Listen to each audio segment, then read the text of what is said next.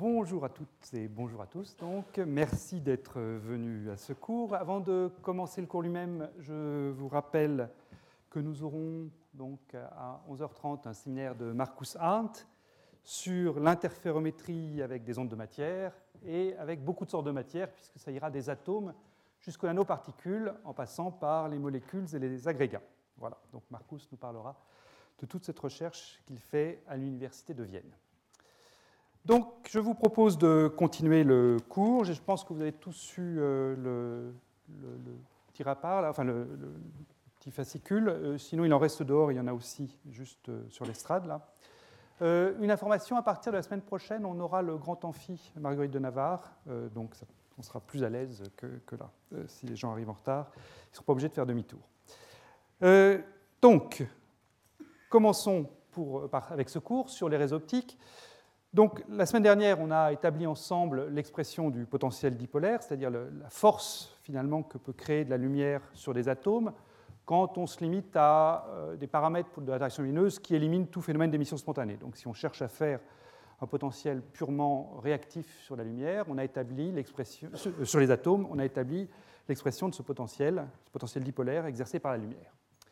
Et ce que je vous propose aujourd'hui, c'est donc de euh, particulariser notre, notre discussion au cas euh, d'une onde lumineuse qui est une onde lumineuse stationnaire, ce qui crée donc, euh, dans, le référentiel de laboratoire, un potentiel périodique.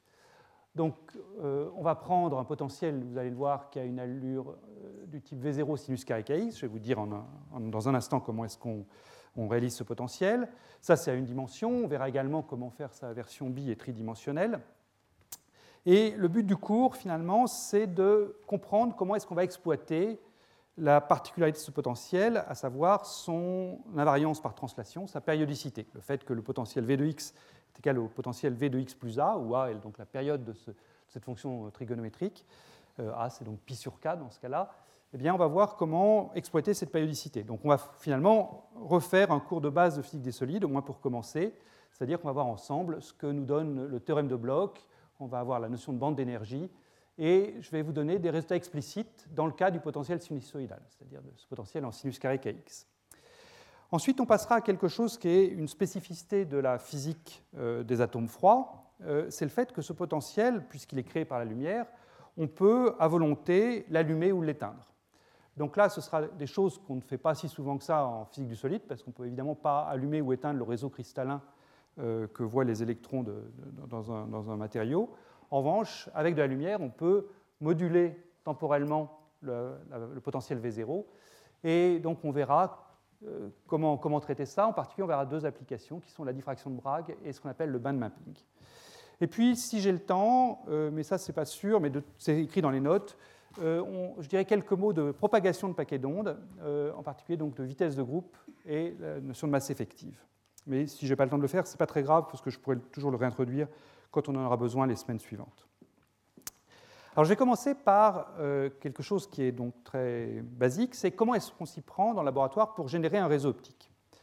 Donc, je vous ai dit, ce qu'il faut, c'est faire une onde lumineuse stationnaire. Donc le plus simple, c'est d'envoyer deux ondes, euh, si je veux faire une dimension, deux ondes tête bêche, en sinus kx moins oméga t plus phi 1 pour à gauche, kx plus oméga t moins phi 2 à droite, et les deux ondes sont cohérentes, elles ont la même fréquence, elles sont monochromatiques, elles interfèrent, et je peux écrire le champ résultant sous la forme effectivement d'une onde stationnaire, à savoir un produit d'une fonction spatiale fois un produit d'une fonction temporelle. Euh, la fonction temporelle, c'est le cosinus oméga t moins phi qu'on avait la semaine dernière. Phi est donc, euh, petit phi est une phase euh, qui ne dépend pas de l'espace dans, ce que, dans ce que je prends ici. C'est simplement la somme de, de phi 1 plus phi 2. Et puis j'ai ici sinus kx moins grand phi, où grand phi, c'est donc la différence, cette fois-ci, phi 2 moins phi 1 sur 2. On obtient ça si je ne me suis pas trompé dans mes fonctions trigonométriques, ce que j'espère. Alors, euh, on va définir l'origine de l'axe des x pour avoir grand phi égale 0, donc pour avoir un sinus kx ici. Et à ce moment-là, le potentiel dipolaire qu'on a vu la semaine dernière s'écrit donc sous la forme v0 sinus carré kx, où l'amplitude v0 de ce potentiel fait intervenir le dipôle d0 euh, l'élément de matrice réduit du dipôle atomique, c'est ce qu'on avait vu la semaine dernière, euh, l'amplitude E0 de chacune des ondes progressives qui créent l'onde stationnaire, donc E0 carré, Et ça, c'est divisé par h bar fois ce désaccord, ou plus exactement ce désaccord généralisé, si on vous avez vu la semaine dernière que si on ne se limite pas aux termes résonants, mais qu'on prend également en, compte les termes non résonants, euh, le désaccord qu'on doit faire intervenir ici, le 1 sur delta bar, c'est 1 sur oméga moins oméga 0, le vrai désaccord entre la pulsation de l'onde et la fréquence de résonance de l'atome, moins le terme non résonant, 1 sur oméga plus oméga 0. Voilà, donc ça c'est simplement appliqué au cas de cette onde à une dimension, euh, le, résultat de la semaine dernière. Comment faire à plusieurs dimensions? Eh bien, il y a plusieurs méthodes que j'aimerais signaler, euh, chacune ayant ses avantages et ses inconvénients. Euh, la première méthode, ça consiste simplement, c'est une technique que j'appelais simple et robuste, qui consiste à faire des ondes stationnaires avec une couleur par axe. Donc si on se met à deux dimensions, par exemple, eh on fait deux ondes stationnaires, une onde donc, à la fréquence oméga 1 que je réfléchis avec un miroir, donc c'est la première onde stationnaire le long de l'axe X, et puis la seconde le long de l'axe Y est faite avec une pulsation oméga 2. Et si la différence des pulsations oméga 1 et oméga 2, en valeur absolue, hein, il y en a une qui est plus grande que l'autre, si leur différence est grande devant toutes les fréquences caractéristiques du mouvement du centre de masse atomique, par exemple la fréquence d'oscillation de l'atome au fond des puits créés par euh, chacune des ondes stationnaires, à ce moment-là, on peut additionner le potentiel créé par l'onde à la fréquence oméga 1, qui est donc en sinus carré kx, et puis le potentiel créé par euh, l'onde à la fréquence oméga 2 en sinus carré ky. Et en pratique, il suffit de prendre une différence de quelques dizaines de mégahertz, c'est largement suffisant. Donc quand on a une seule source lumineuse, on désaccorde oméga 1 et oméga 2 par des modulateurs optiques à des euh, fréquences donc décalées de quelques dizaines de mégahertz, et ça suffit à faire en sorte que le potentiel que je prends est un potentiel donc, qui est une somme d'un potentiel selon x et un potentiel selon y, donc un potentiel séparable, et avec ça, on a notre onde stationnaire à deux dimensions et à trois dimensions, si j'en rajoute une troisième onde à une pulsation oméga 3 sur le plan perpendiculaire au tableau. Voilà, donc ça c'est simple, euh, ça marche, c'est robuste. Deuxième technique, euh, un petit peu plus sophistiquée, mais qui permet également de faire des, choses subtiles, c'est de prendre des ondes stationnaires, mais cette fois-ci on les prend à la même fréquence. Et euh, quand on fait ça, à ce moment-là, il faut faire attention, il faut les verrouiller en phase. C'est-à-dire que si je prends maintenant mes ondes selon x et y euh, à la même pulsation oméga, donc le champ électrique total va s'écrire sous la forme E1 sinus kx cosinus oméga t moins phi 1, où phi 1 est donc la phase de cette onde stationnaire-là, pardon, celle selon x, plus E2 sinus ky cosinus oméga t moins phi 2. J'ai enlevé les phases selon, qui pourraient intervenir dans la fonction spatiale sinus kx et sinus ky en choisissant mon origine de l'espace au bon endroit. Mais néanmoins, il me reste une différence de phase importante, qui est la différence de phase entre cette onde stationnaire-ci et cette onde-là. Une onde stationnaire, c'est quelque chose qui passe son temps à s'allumer et à s'éteindre. Et euh, la question, c'est de savoir est-ce que l'onde selon x et l'onde selon y s'allument et s'éteignent en même temps, ou est-ce qu'au contraire, celle selon x est grande et celle selon y petit, et puis elle s'allume en opposition de phase, ou avec n'importe quelle autre phase. Et selon le choix de phase relatif qu'on prend entre phi 1 et phi 2, eh bien, on n'obtient pas du tout le même paysage pour les atomes. Une fois que je prends la moyenne temporelle sur euh, petit oméga, je n'obtiens pas du tout le même paysage selon que phi1 et phi2 enfin, sont, égaux, ou au contraire, s'ils sont diffèrent de pi sur 2. Donc ça, c'est, comme je l'ai dit, c'est riche, parce que grâce à, si je suis capable de maîtriser ces différences phi1 moins phi2, je peux changer à volonté le paysage de potentiel. Et on en verra explicitement un exemple euh, dans, un cours ultérieur, quand on s'intéressera au point de Dirac, la manière dont Tillman et Slinger a, permis, a, pu euh, mettre en évidence les points de Dirac, c'est précisément en exploitant cette sensibilité d'un réseau optique à la phase relative φ1 moins φ2. C'est également plus sophistiqué bah, parce qu'il faut verrouiller en phase deux ondes, donc ça, ce n'est pas trivial à faire.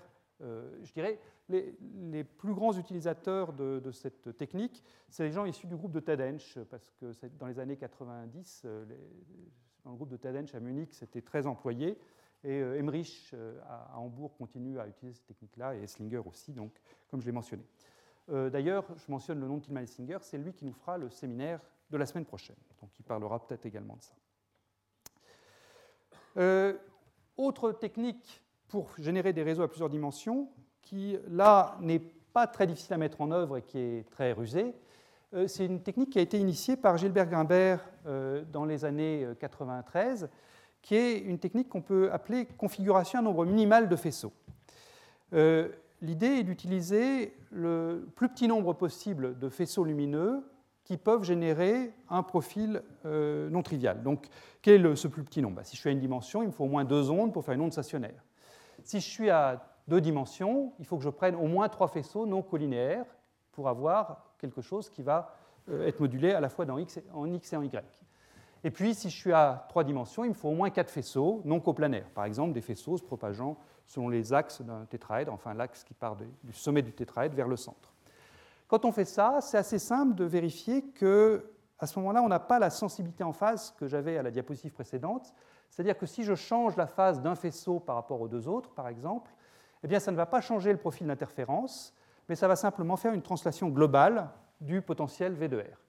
Ce que je suis en train de vous dire là, c'était bien clair sur le cas à une dimension. Je peux revenir en arrière pour vous en convaincre. Hein. Dans le cas à une dimension, quand j'ai écrit ça, si je change la phase de phi1 par rapport à la phase de phi2, ce que ça fera, c'est que ça changera la valeur de grand phi, puisque ça changera phi2 moins phi1. Donc ça me déplacera l'origine, mais ça ne changera pas le profil euh, d'intensité. Ce sera toujours un V0 sinus carré de la position. Simplement, la position x égale 0 changera si je change cette phase, euh, la phase relative phi2 moins phi1. Eh bien, ce qu'avait montré euh, Gilbert Gimbert et ses collaborateurs en 1993, c'est que cette propriété, qui est presque évidente à une dimension, se généralise à 2 et 3D pourvu qu'on choisisse ce nombre minimum de faisceaux. Si vous prenez par exemple trois faisceaux à 120 degrés dans le plan, eh bien, si je change la phase de l'un par rapport à l'autre, globalement, le profil d'interférence va se modifier, mais je n'aurai pas une modification du paysage au sens où la, hauteur relative des minima et des maxima ne va, pas bouger. Voilà. Donc ça, c'est assez commode à faire. Ce n'est pas forcément plus simple à faire que deux ondes rétro-réfléchies, mais enfin, c'est important de le savoir parce que ça, permet quand même de, faire des choses très originales. Bien. Euh, une dernière chose que je voudrais dire dans cette euh, introduction sur la manière de générer des réseaux optiques, c'est euh, la notion donc d'échelle d'énergie qui apparaît naturellement dans ce problème. Euh, je reviens à une dimension pour simplifier. Donc j'ai ce potentiel en V0 sinus carré kx. Euh, K, si je prends des, une onde lumineuse stationnaire comme ça, K c'est donc le nombre d'ondes du laser. j'ai une période spatiale associée à ce potentiel, bien sûr, qui est pi sur k, ou si vous préférez lambda sur 2, la demi-longueur d'onde. C'est toujours la période qu'on a dans une onde lumineuse stationnaire.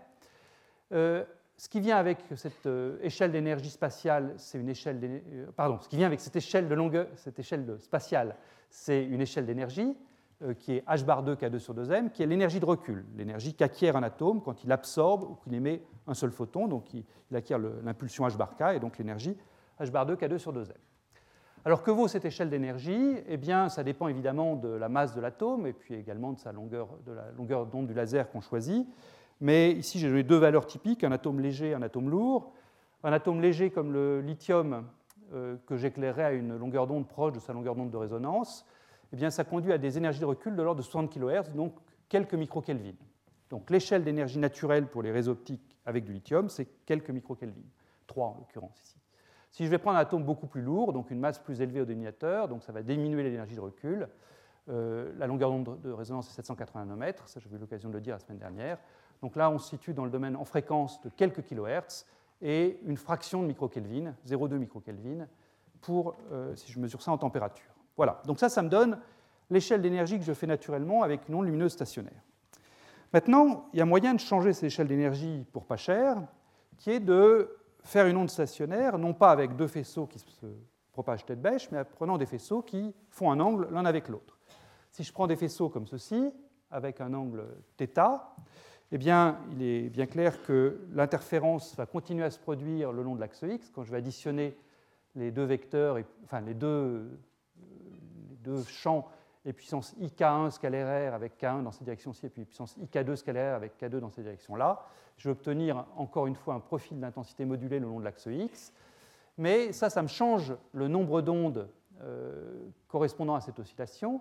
Le nombre d'ondes que je vais avoir le long de l'axe X, maintenant, ce sera KL, le vecteur d'onde des lasers, fois sinus θ sur 2, où θ est donc cet angle entre les deux, les deux vecteurs. Qu'est-ce que ça a comme conséquence sur les échelles de longueur et sur les échelles d'énergie eh Bien, Sur l'échelle de longueur, je vais augmenter la période de l'onde euh, stationnaire ici, et donc sur l'échelle d'énergie, je vais diminuer l'échelle d'énergie. Je vais passer donc d'une échelle d'énergie qui est h bar 2 k2 sur 2m à quelque chose qui sera h bar 2 k2 sur 2m fois sinus carré θ sur 2. Donc on peut à volonté diminuer l'échelle d'énergie par rapport à ça. En, jouant sur les, en prenant des faisceaux qui ne sont pas comme ça, comme ça, on peut diminuer toutes les échelles d'énergie par un facteur arbitrairement élevé si je prends des angles θ petits. Ça, c'est donc toujours possible de le faire.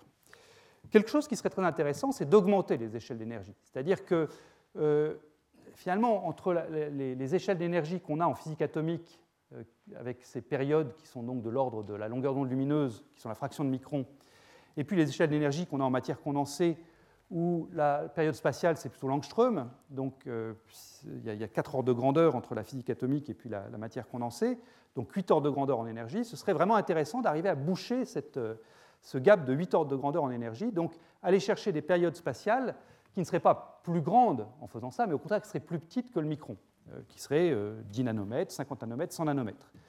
Ça, je dirais, c'est un domaine qui est en train d'émerger, c'est balbutiant, euh, on peut dire. on aura un séminaire également sur, ce domaine, sur ce problème tout à la fin, un séminaire de Michel Houkin, qui nous décrira comment, avec des, des nanostructures, on peut espérer faire des réseaux optiques, donc des potentiels périodiques pour les atomes, avec des échelles de longueur qui seront intermédiaires entre la longueur d'onde lumineuse donc, qui conduit à ces échelles d'énergie-là, et puis les échelles d'énergie de la matière condensée, qui sont, donc, comme je dis, euh, beaucoup, 8 ordres de grandeur au-dessus, parce qu'on diminue de 4 ordres de grandeur la période spatiale. Donc il y a un énorme gap entre les deux, et boucher ce gap est vraiment quelque chose d'important, mais qui pour le moment n'est pas vraiment encore fait. Micha nous décrira les, tentatives qui sont faites dans cette direction. Voilà. Donc ça, c'était pour situer le, problème. Donc voilà avec quel, réseau euh, on va travailler.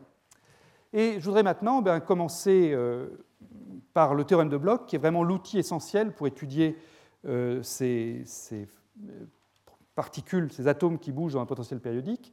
Et ça, je vais le faire au tableau, parce que c'est quand même un tout petit peu technique, donc euh, je sais bien que vous le suiviez tous. Ceux d'entre vous, évidemment, qui ont une culture euh, forte en, physique des solides, là, ils ne vont rien apprendre sur le paragraphe théorème de Bloch, parce que je vais me contenter de, redire ce qui est bien connu en, physique des solides, physique de la matière condensée.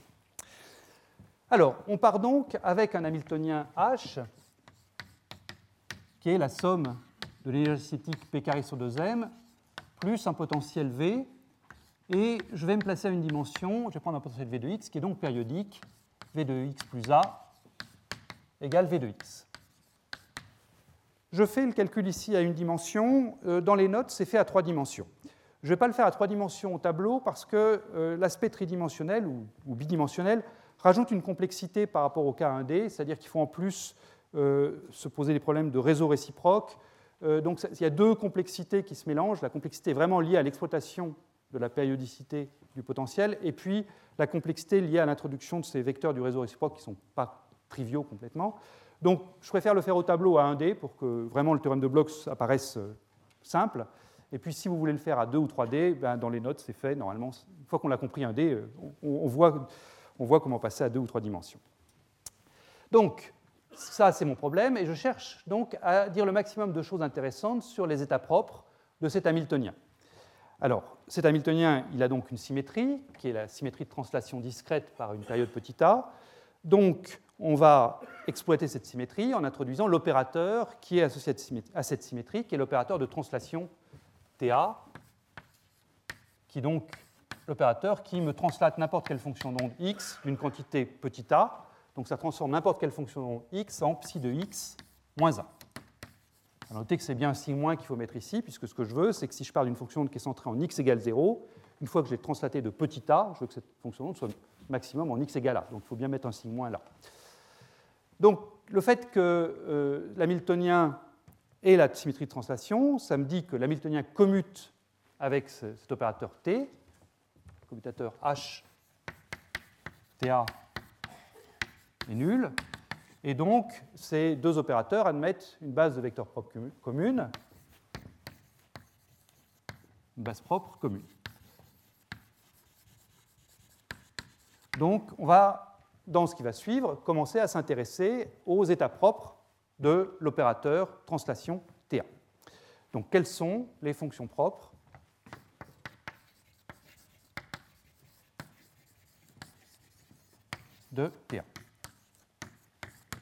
donc ça, c'est pas bien méchant à, trouver.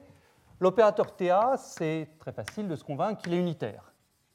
C'est-à-dire que l'opérateur inverse TA moins 1, c'est-à-dire la translation de quantité moins A, eh bien, c'est égal à l'hermitique conjuguée de TA, TA croix.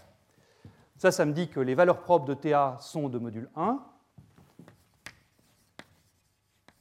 sont des nombres de module 1 que je peux mettre sous la forme e puissance moins iθ, où θ est donc un nombre réel. Euh, ce nombre θ, je vais l'écrire sous la forme petit a, la période spatiale du potentiel, fois q, où q est ce que je vais appeler le quasi-moment. θ est sans dimension, hein, donc a c'est une longueur, q ça, c'est la dimension d'un nombre d'ondes. Ça, vous ne pouvez pas m'empêcher d'écrire θ sous cette forme-là. Vous allez voir, c'est commode. Donc je prends psi fonction propre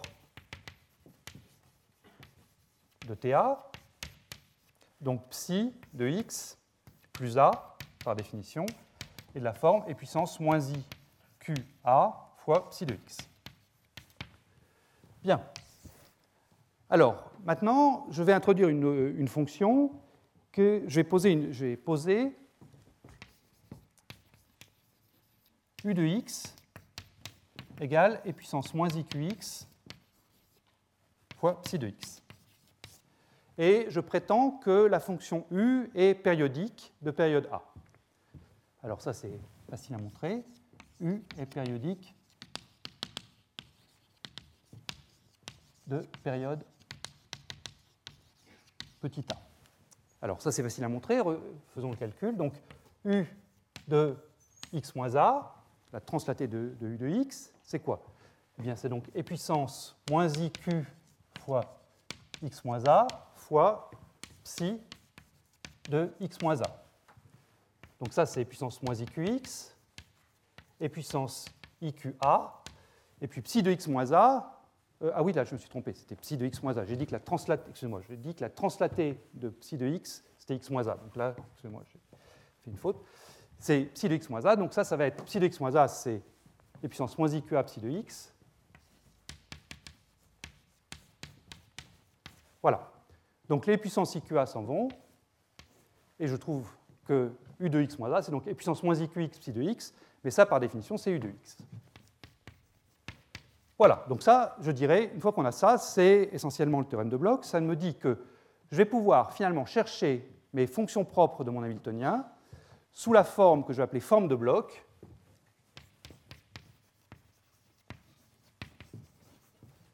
c'est-à-dire que je vais me donner un nombre Q, un quasi-moment Q, et je vais chercher mes fonctions sous la forme psi Q de x égale e puissance, donc si j'inverse cette relation-là, puissance iqx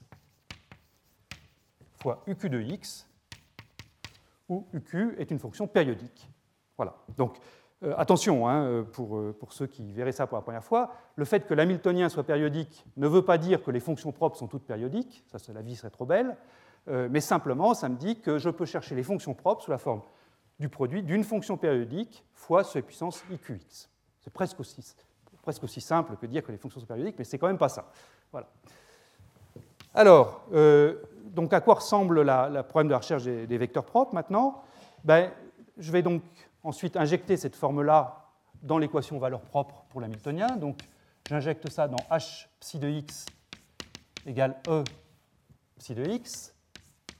Donc, je fais ça en ayant choisi un nombre d'ondes Q. Donc, je mets ici un E psi de Q et Q, je le mets en, euh, variable pour l'énergie propre E de Q.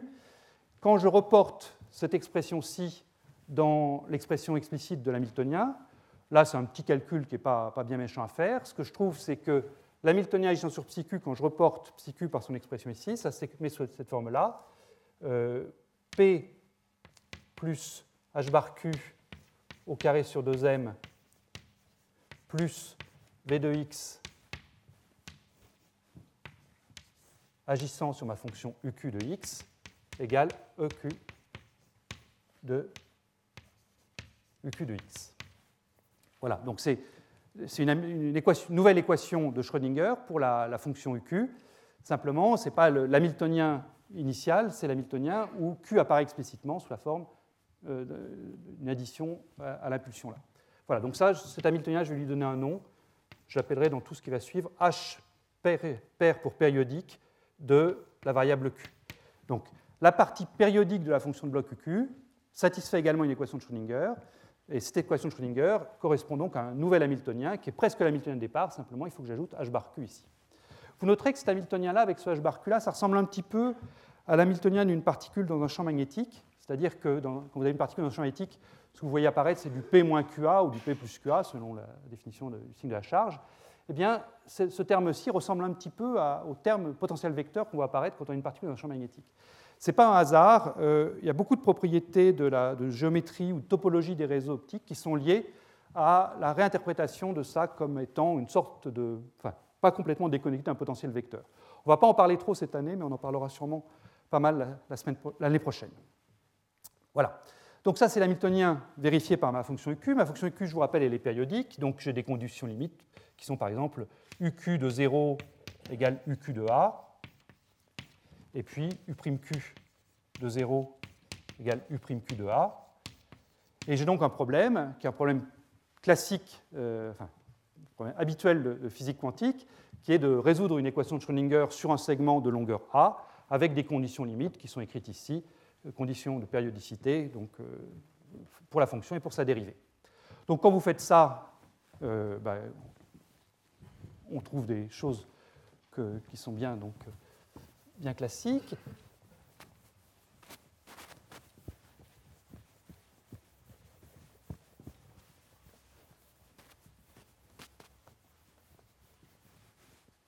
Si je trace en abscisse ici petit q, je trace ici les énergies E que je vais trouver. Donc je commence par me fixer une valeur de petit q quelconque, hein, c'est-à-dire que ça va me donner une valeur de θ. Je résous mon équation de Schrödinger pour la fonction UQ et je trouve donc un spectre d'énergie E de Q et des valeurs propres possibles pour cette fonction-là. Alors comme c'est un, problème vraiment de, physique quantique sur un segment de longueur A avec ces conditions limites-là, ce que je trouve c'est un nombre discret de valeurs, infini mais discret, donc je vais trouver une première... Je me suis fixé une valeur de petit q ici, appelons le Q1, donc je trouve une première énergie que je peux appeler E0 de Q1, puis une deuxième valeur qui va être E1 de Q1, etc. E2 de Q1. Et puis si je dis, bah, ça je l'ai fait pour une valeur Q, mais évidemment il n'y a pas de raison de se limiter à une valeur Q, il faut que je fasse varier Q euh, sur tout l'axe réel ici.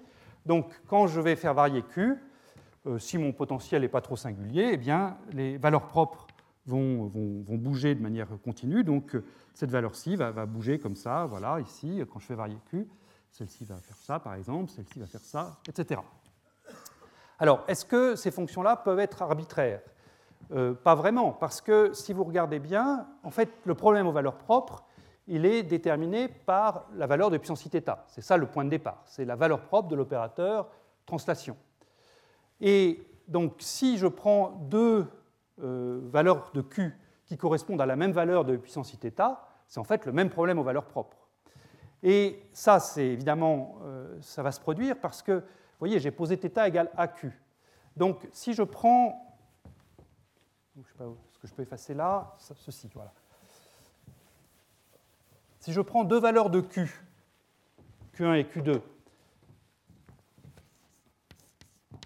donc je passe de Q1 égale Q à Q2 égale Q plus 2pi sur A, eh bien, la valeur de θ va donc passer de euh, AQ à la valeur AQ plus 2pi. Mais la valeur propre ici ne sera pas changée, puisque je vais changer puissance θ, puissance θ plus 2pi, donc euh, je n'aurai pas changé la valeur de θ. Donc je retombe sur, le même, sur la même, le même problème aux valeurs propres.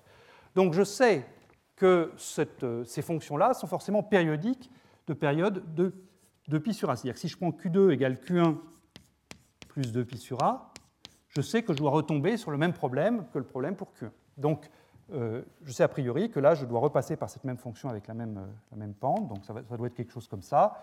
Ici, je dois retomber sur la même fonction avec la même pente, donc ça va être quelque chose comme ça, par exemple. Et puis ici, je dois retomber sur la même fonction, euh, comme ça. Voilà. Et si je continue ma recherche, eh bien, je sais que ce segment-là va se reproduire à l'identique. Pardon, je ne pas bien dessiner là, comme ça, puis ici comme ça.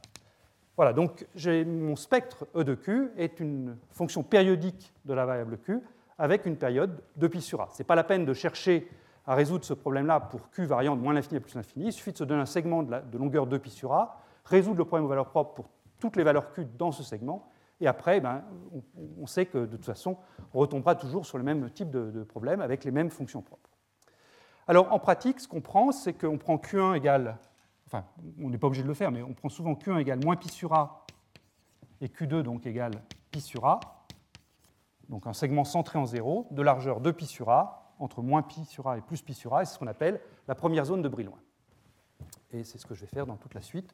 Donc première zone de Brillouin qui est finalement l'intervalle de valeur de Q sur lequel je peux me permettre de restreindre ma recherche de fonctions propres, c'est Q entre moins pi sur A et puis pi sur A. Alors, euh, je me souviens pas, je crois que dans les notes, j'ai mis une inégalité stricte ici et puis une inégalité, euh, euh, large à droite. Ça n'a aucune importance, évidemment. Plus pi sur A et moins pi sur A sont des points qui sont équivalents puisqu'ils diffèrent de 2pi. Voilà, dernier point à dire, ben, on voit apparaître tout de suite quand on a ça la notion de bande d'énergie, puisque si finalement, est-ce que j'ai de la couleur là? Oui. Si je regarde l'intervalle parcouru par E0 de Q1, quand Q varie, eh bien, ça va être quelque chose qui va être compris entre une valeur maximum ici et une valeur minimum là. Donc, E0 de Q1 va pouvoir bouger dans cet intervalle-ci, E1 de Q1 va pouvoir bouger dans cet intervalle-là, et puis E2 de Q1 va pouvoir bouger dans l'intervalle qui est là, donc je vois apparaître la notion de bande d'énergie, c'est-à-dire que j'ai des, intervalles qui sont des énergies autorisées. Il y aura au moins un vecteur, Q1 qui, vecteur Q qui conviendra, et puis j'ai d'autres intervalles qui, eux, ne sont pas autorisés, des gaps, là, ici, où il n'y a pas de vecteur Q, de nombre d'ondes Q qui, convient. Voilà, donc c'était un bref, euh, bref, résumé de ce qu'est le théorème de Bloch euh, pour, pour, notre problème périodique. Euh, je remets ici tout ce qui va nous servir dans la suite. Donc, on, va chercher les états propres de cet Hamiltonien sous la forme des fonctions de, ondes de bloc, ces formes de blocs que j'ai écrites au tableau. Donc, je repère ces, ondes de bloc par le nombre d'ondes Q ici. J'ai également mis ici le nombre petit n, le nombre quantique petit n, qui me repère simplement les, énergies propres n égale 0, n égale 1, n égale 2. Donc j'ai mis un psi de n et de q. Et la fonction u, indice nq de x, est donc une fonction périodique de période a égale pi sur k. Euh, deux quasi-moments, je les appelle Q1 et Q2 au tableau, ici je les appelle Q et Q', qui diffèrent de 2K, euh, puisque K égale pi sur A, donc différer de, de 2 pi sur A, comme je l'avais écrit au tableau, c'est différer de 2K qui diffèrent de deux cas correspondent au même état propre. Et je vais donc restreindre notre recherche en prenant le moment Q. Alors j'ai dit, au tableau, j'avais dit entre moins pi sur A et plus pi sur A, mais comme K c'est pi sur A, euh, je, restreins la recherche donc entre Q égale moins K et Q égale plus K. Et enfin, c'est ce que j'ai dessiné au tableau, pour chaque valeur de Q, j'ai un ensemble d'énergie En de Q avec n égale 0, 1, etc et j'appellerai énième bande d'énergie l'intervalle parcouru par En de Q quand Q varie dans son intervalle entre moins K et K. Voilà, donc ça c'est que je voulais dire sur les généralités de ce théorème de Bloch. Maintenant, j'aimerais donner quelques indications sur le rôle des symétries euh, qui, jouent un rôle important dans, euh, la forme qu'on peut, prendre ces, ces ondes de Bloch. Euh, la première symétrie que j'aimerais regarder, c'est la parité. Si je prends le potentiel en sinus carré x, par exemple, ce potentiel est symétrique par rapport à l'origine, v de x égale v de moins x. Donc ça, ça me dit que l'hamiltonien commute avec l'opérateur parité, p chapeau agissant sur l'opérateur parité défini comme étant p chapeau agissant sur psi de x égale psi de moins x. Et euh, par conséquent, quand je fais agir ça sur euh, une fonction de bloc particulière, eh bien, j'obtiens une relation intéressante.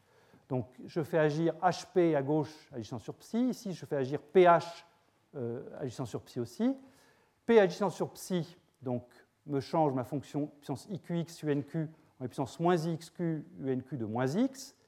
À droite, donc j'utilise le fait que ma fonction de bloc est état propre de H. Donc je sors le N de Q et puis je fais agir de nouveau P chapeau sur psi.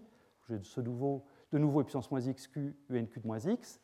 Et quand je regarde ça, eh bien, j'en déduis que la fonction et puissance moins xq unq de moins x vérifie toutes les propriétés d'une fonction de bloc associée au moment moins q. C'est-à-dire qu'elle est état propre de l'hamiltonien, et puis elle a comme préfacteur, c'est bien une fonction périodique unq, là, et puis elle a comme préfacteur moins i xq, donc elle associe à un moment moins q. Donc euh, ce que je déduis de, cette égalité-là, c'est que si j'ai su résoudre le problème aux valeurs propres pour un moment q, eh bien, euh, je connais aussi la solution pour le moment moins q, en prenant donc l'énergie pour n de moins q égale à en de q, et puis en prenant comme fonction propre pour le, moment moins q, euh, la fonction donc psi de moins x.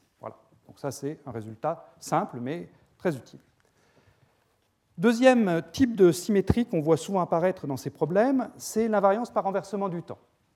Euh, quand est-ce qu'on dit qu'on a un mouvement invariant par renversement du temps? Eh bien, classiquement, on dit qu'on a un mouvement invariant par renversement du temps si, quand je fais le changement R donne R, et P donne moins P, alors le mouvement que j'obtiens est le mouvement inversé du, mouvement initial. Euh, je peux faire un petit dessin pour rendre ça un tout petit peu plus clair. Euh, supposons que j'ai un champ de force euh,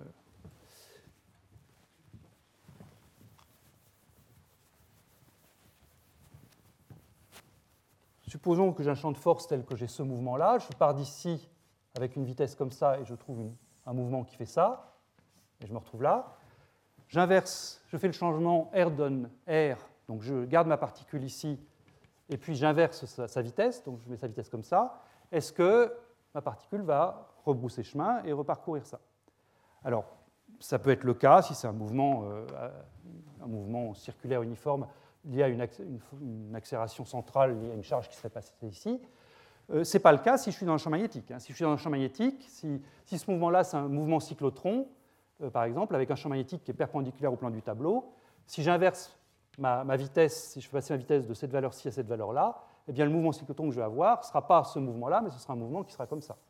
Donc, euh, quand j'ai un champ magnétique, je n'ai pas invariance par inversion du temps. En revanche, si je n'ai pas de terme en, V croix B dans, les forces, eh bien, je peux avoir invariance par renversement du temps. Donc, supposons qu'on a invariance par renversement du temps, donc on n'a pas de champ magnétique particulier présent dans le système. Qu'est-ce que ça nous dit, ça? Eh bien, ça se décrit mathématiquement grâce à un opérateur que j'ai écrit ici K0 avec un chapeau, qui est un opérateur anti-unitaire qui, à toute fonction psi de R, associe psi étoile de R. L'opérateur parité associé à une fonction psi de R, psi moins R, l'opérateur renversement par renversement du temps, euh, renversement du temps euh, associé à une fonction psi de R, psi étoile de R, pour une particule sans spin.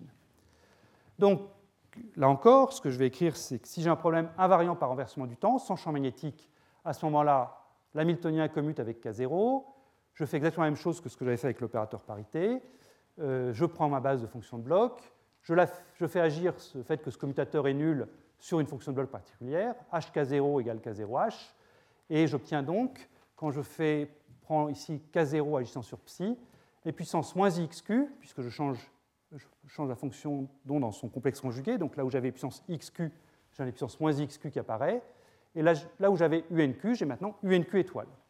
Donc j'obtiens le fait que h chapeau, l'hamiltonien agissant sur cette fonction renversée de temps, avec, euh, ayant pris le complexe conjugué, eh bien, me donne enq fois cette même fonction.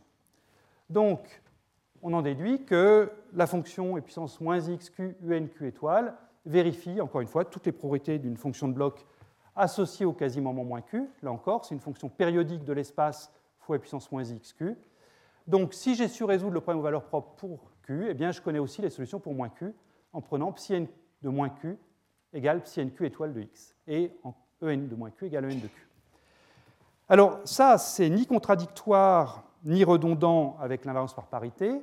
Simplement, on a des problèmes qui vérifient les deux à la fois, et puis d'autres qui vérifient qu'une des deux propriétés, invariance par renversement de temps ou euh, parité. Dans les deux cas, on est conduit à cette relation pour les énergies. En revanche, la relation sur les fonctions d'onde n'est pas la même. Hein. Tout à l'heure, j'avais euh, psi nq de moins x. Là, j'ai psi nq étoile euh, de x qui apparaît. Ce n'est pas la même relation. Donc, si vous avez des problèmes qui sont à la fois invariants par renversement du temps et par parité, à ce moment-là, bah, vous avez des, propriétés très riches euh, sur les différentes, la réalité, de, les parties réelles et imaginaires des fonctions de bloc et leur, leur, parité quand on change x en moins x. Voilà. On, aura l'occasion de revenir là-dessus quand on se fera des problèmes de, réseau à plusieurs dimensions. Bien, alors, là maintenant, j'ai vraiment dit euh, tout, ce que vous pouviez trouver dans un, dans un cours de physique euh, des solides et qui sert régulièrement en physique des solides.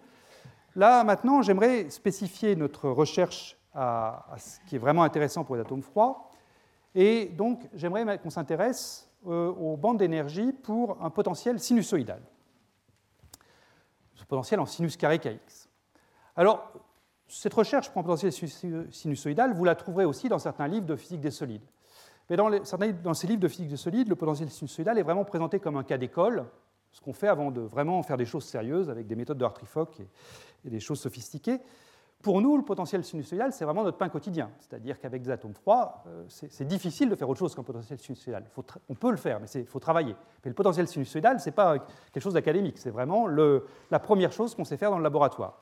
Donc c'est important d'avoir bien en tête les propriétés de ce, potentiel, la forme des états propres et euh, des bandes d'énergie qui vont apparaître.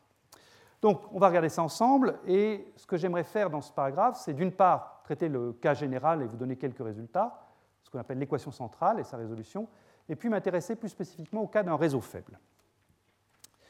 Alors, l'équation centrale, qu'est-ce que c'est? Ben, L'équation centrale, c'est donc le moyen de mettre en, équation la recherche des états propres dans ce potentiel périodique en sinus carré kx. Donc, je vais partir de la forme de bloc et je vais injecter cette forme de bloc dans ma recherche d'état propre de l'hamiltonien.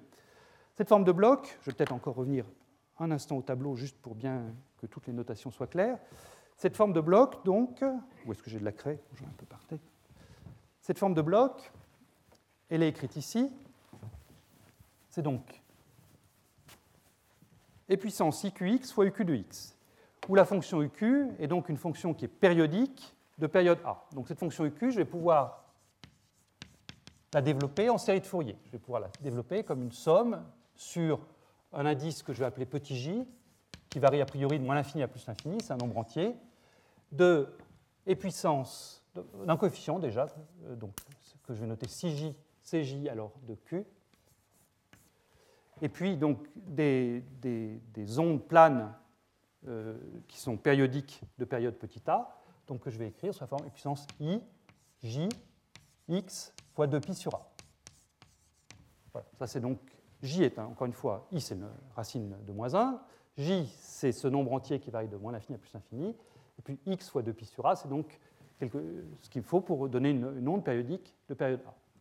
Alors, je vous ai dit que pi sur a, c'était petit k, hein, c'est le vecteur d'onde de mon laser. Je vous rappelle, la période est 2pi et, lambda sur 2, donc euh, petit a, c'est pi sur k. Euh, donc, euh, quand j'ai cette chose-là ici, ça, je peux le réécrire, et puissance i, j, et puis j'ai euh, deux fois, donc pi sur a, c'est petit k, donc deux fois kx. Voilà, donc c'est ce qui va apparaître là-haut. Donc il ne faut pas se tromper, hein. vous avez du ijk qui apparaît, mais pas ils n'ont pas du tout le même statut. i, encore une fois, c'est racine de moins 1, j, c'est un entier qui varie de moins l'infini à plus l'infini, et k, c'est le vecteur d'onde du laser. Donc euh, c'est les notations qui veulent ça, mais euh, ça a l'air un peu confusant, mais il faut bien se mettre en tête ce que signifie chaque symbole. Donc je cherche mes fonctions propres sous la forme, mes psi de x, sous la forme de cette onde uq de x qui est périodique. Donc là, vous reconnaissez ce que j'ai écrit au tableau, le i fois 2j kx. Et puis je multiplie ça par la puissance iqx, qui est donc le préfacteur dans la forme de bloc. Et j'injecte ça dans mon équation valeur propre, qui est donc ce moins h bar carré sur 2m d2 sur dx2, plus v0 sinus kx, psi q égale e q psi q. Alors à quoi ça ressemble? Bon, on va regarder ensemble au tableau, c'est pas bien compliqué. Euh, pour ne pas se tromper, euh, sinus kx, je le développe, donc je l'écris sous la forme v0 sur 4, un terme constant, et puis les exponentielles de 2 fois ikx et moins 2 fois ikx. Et ensuite, quand j'injecte mon développement de Fourier dans cette équation valeur propre, qu'est-ce que j'obtiens? Le terme en d2 sur dx2, si je regarde le coefficient euh, de, long des puissances euh, i de jk plus qx, ça va donc me donner h bar carré sur 2m. La dérivée seconde de ça qui sort 2j plus k, 2jk plus q au carré, avec un signe moins qui vient du i au carré qui élimine ce signe moins là. Donc là, maintenant, j'ai plus de signe moins. le terme constant V0 sur 4 que multiplie 2, c'est-à-dire V0 sur 2, euh, me donne euh, également quelque chose de proportionnel à CJ de Q, tout comme celui-là. Et puis ensuite, j'ai cette onde-ci et cette onde-là, qui, quand je les fais agir là-dessus, ont pour effet de me changer, quand je multiplie ça par 2ikx ou par moins 2ikx, euh, quand je multiplie avec le puissance 2i jk, ça fait passer j à j plus 1 ou à j moins 1.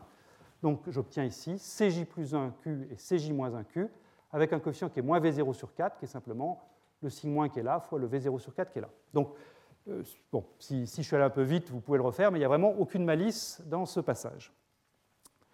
Euh, comme je l'ai dit en introduction, il y a une échelle d'énergie naturelle pour le problème, qui est l'énergie de recul. Euh, donc je vais diviser à gauche et à droite par cette énergie de recul h bar, h bar 2 K2 sur M, sur 2M ce qui va me permettre d'obtenir une équation sans dimension. Donc c'est ce que j'ai écrit ici. Euh, quand je divise par h bar 2 k2 sur 2m, le préfacteur ici, j'obtiens 2j, donc cet entier j qui va être moins l'infini plus l'infini, plus q sur k, q le quasi-moment, k le vecteur d'onde du laser, au carré, plus le terme que j'avais ici, que j'ai divisé par l'énergie de recul, donc v0 sur 2r fois cj, plus donc ce terme-ci qui couple cj à cj plus 1 et cj moins 1 avec moins v0 sur 4r égale e sur r fois cj. Voilà, donc c'est cette équation, ou plutôt cette série infinie d'équations, puisque j'ai une équation par valeur de j, et j varie de moins l'infini à plus l'infini, donc cette série infinie d'équations qu'il s'agit de résoudre pour trouver les énergies propres, E, exprimées en énergie de recul, et puis les coefficients Cj, donc, qui me donnent le développement en série de Fourier de cette fonction de bloc, psi. Donc j'ai réécrit l'équation ici, là il n'y a rien de nouveau, c'est la même chose. Je sais que je peux me limiter ma recherche en limitant Q à la, zone de Brillouin entre moins K et plus K. Et ce que j'ai donc euh, en face de moi, c'est un problème aux valeurs propres pour une matrice qui est infinie et qui est tridiagonale, c'est-à-dire que je coupe chaque coefficient Cj à lui-même et puis à juste celui du dessus et celui d'en dessous. Donc si j'écris ça sous forme matricielle, j'aurai une matrice tridiagonale avec ce coefficient-ci sur la diagonale et puis moins V0 sur 4R au-dessus et en dessous de la diagonale. Et pour chaque valeur de Q, encore une fois, donc chaque valeur du coefficient Q là-dedans, eh bien, je vais trouver des valeurs propres pour cette matrice diagonale, avec une valeur propre euh, la plus basse qui est le fondamental E0 de Q, puis E1, puis E2. En pratique, évidemment, on ne sait pas inverser une matrice infinie, donc on tronque cette matrice quand on doit le faire numériquement. Dans tous les calculs que je vais vous montrer après, euh, j'ai tronqué ma matrice à quelque chose de quelques dizaines, en général 50. C'est très largement suffisant pour faire des calculs avec euh, six chiffres significatifs euh, on va se limiter à des V0 sur ER, donc le, coefficient, l'amplitude du potentiel V0 mesure en énergie de recul de l'ordre de 50, et c'est très largement suffisant de tronquer la matrice à une valeur de, quelques dizaines ici, euh, pour avoir les premiers états, euh, les, trois ou quatre premières bandes d'énergie. Il n'y a, pas de problème. Donc, on, on, tronque entre J égale moins J max et J égale plus J max cette chose-là, et on demande à un algorithme de trouver les valeurs propres E sur ER de la matrice, et puis les coefficients CJ. Qu'est-ce qu'on trouve? Alors, je vais vous donner deux exemples pour commencer. Donc, le problème dépend de la valeur de petit q. Hein. Euh, il faut que je choisisse une valeur de petit q. J'ai comme paramètre petit q euh, ici, et puis j'ai mon autre paramètre qui est V0 sur R. Donc c'est un problème à deux paramètres. Donc prenons q égale 0, ce qui veut dire que dans mon dessin là, c'est un peu sombre, mais je vais mettre au centre de la première zone de Brillouin. Et je cherche donc la forme des solutions pour deux potentiels un potentiel que je vais qualifier de faible, vous verrez dans un instant pourquoi est-ce que c'est raisonnable de le qualifier de faible, c'est un V0 qui est juste de l'ordre de l'énergie de recul, et puis un potentiel fort qui est de l'ordre de la vingtaine d'énergie de recul.